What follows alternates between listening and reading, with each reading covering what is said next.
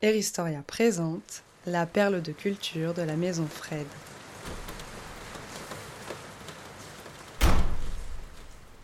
Oh, qu'il fait froid à Paris en ce mois de novembre 1998. Heureusement que le chauffage commence doucement à augmenter la température de l'atelier. Je réside ici, précieusement conservé depuis mon montage, qui remonte seulement à cet été. Je suis une pièce clé du bracelet Inca.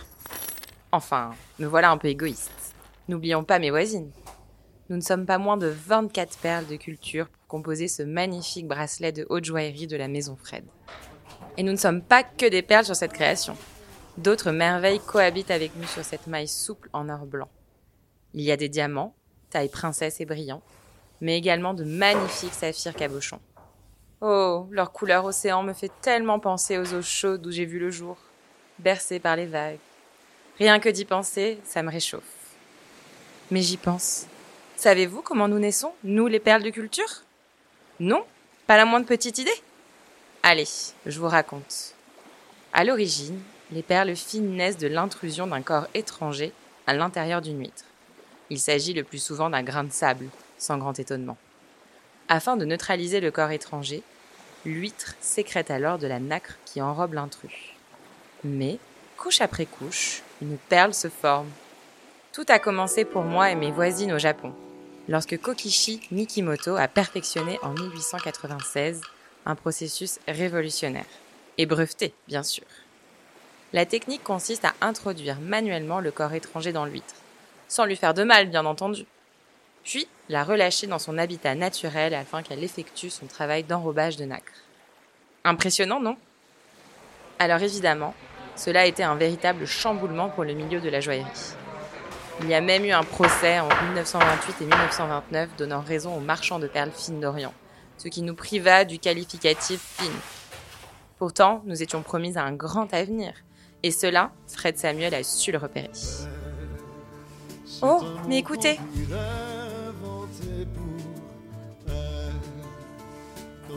Ça tombe bien, mon explication touche à sa fin. J'adore ce nouveau tube qui berce les ondes depuis le mois de septembre. Je rejoins ma douce propriétaire tout à l'heure. Que j'ai hâte L'autre jour, elle racontait justement qu'elle projetait de nous porter, mes voisines et moi, pour aller voir ce fameux spectacle dont tout le monde parle. La comédie musicale inspirée du roman de Victor Hugo, Notre-Dame de Paris. Ah Ça me revient. Je voulais aussi vous raconter la chance incroyable j'ai eue en début d'année, alors même que je n'étais pas encore montée sur le bracelet. J'ai rencontré une doyenne, et pas des moindres une perle de culture blanche un peu rosée dont la couleur correspond exactement à la teinte baptisée couleur Fred. Nous étions d'ailleurs classés non loin l'une de l'autre, ce qui m'a permis d'avoir un échange passionnant avec elle. Elle a pu me raconter toute l'histoire de Monsieur Fred Samuel, fondateur de la maison Fred et expert des perles de culture dès sa création en 1936. Elle a rejoint son atelier en septembre 1936, quelques mois à peine après qu'il ait ouvert sa maison de joaillerie. Je pourrais vous parler tout l'après-midi pour vous partager ce parcours tant il est incroyable. Mais j'ai bien conscience que votre temps est compté.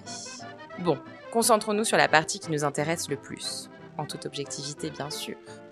L'importance des perles de culture dans la vie de Fred Samuel. Après une enfance passée en Argentine, il décide de suivre l'exemple de ses parents et d'entrer en joaillerie. Il fait ses débuts chez les frères Worms, négociant en pierre et en perles. Son rôle Classer les perles par grosseur et par couleur, car en effet, de prime abord, nous semblons toutes blanches. Mais nous avons en réalité certains reflets appelés orient qui nous distinguent. Du rosé au doré, en passant par le gris, le violet et parfois même le noir. Fred Samuel réalisait ensuite l'estimation de la perle. Cela se faisait notamment au toucher pour évaluer la régularité de la surface de la perle, mais également la manière dont elle réfléchissait la lumière. L'épaisseur de la couche perlière faisant toute la qualité de la perle.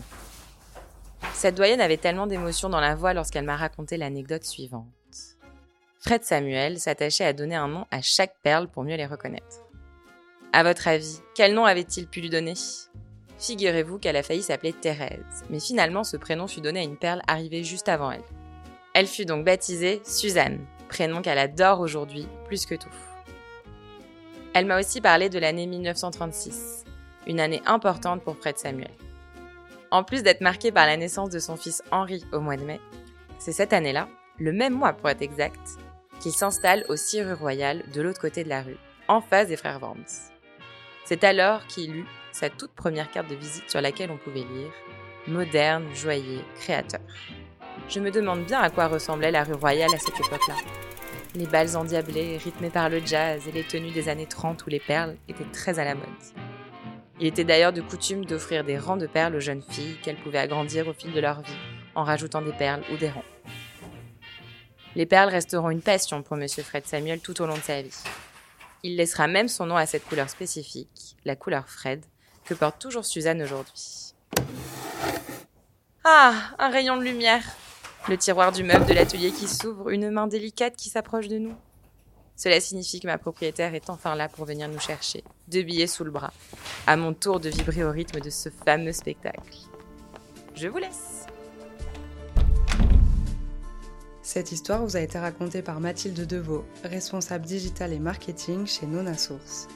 D'autres histoires singulières vous attendent. Pour les découvrir, rendez-vous sur le site eristoria.com, abonnez-vous sur les plateformes d'écoute et suivez-nous sur Instagram. À très vite pour de nouvelles histoires.